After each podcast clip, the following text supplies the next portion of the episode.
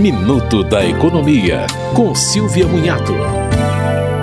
Portaria do INSS, publicada recentemente, define que as agências terão que abrir entre 7 e 8 horas da manhã, funcionando por 6 horas ininterruptas. Os horários à tarde serão dedicados a perícias médicas agendadas e procedimentos internos.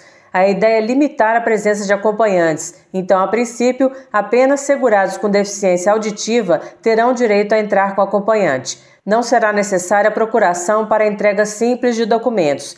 Quase todas as situações de atendimento exigem agendamento prévio pelo 135 ou aplicativo Meu INSS. Você ouviu Minuto da Economia, com Silvia Munhato.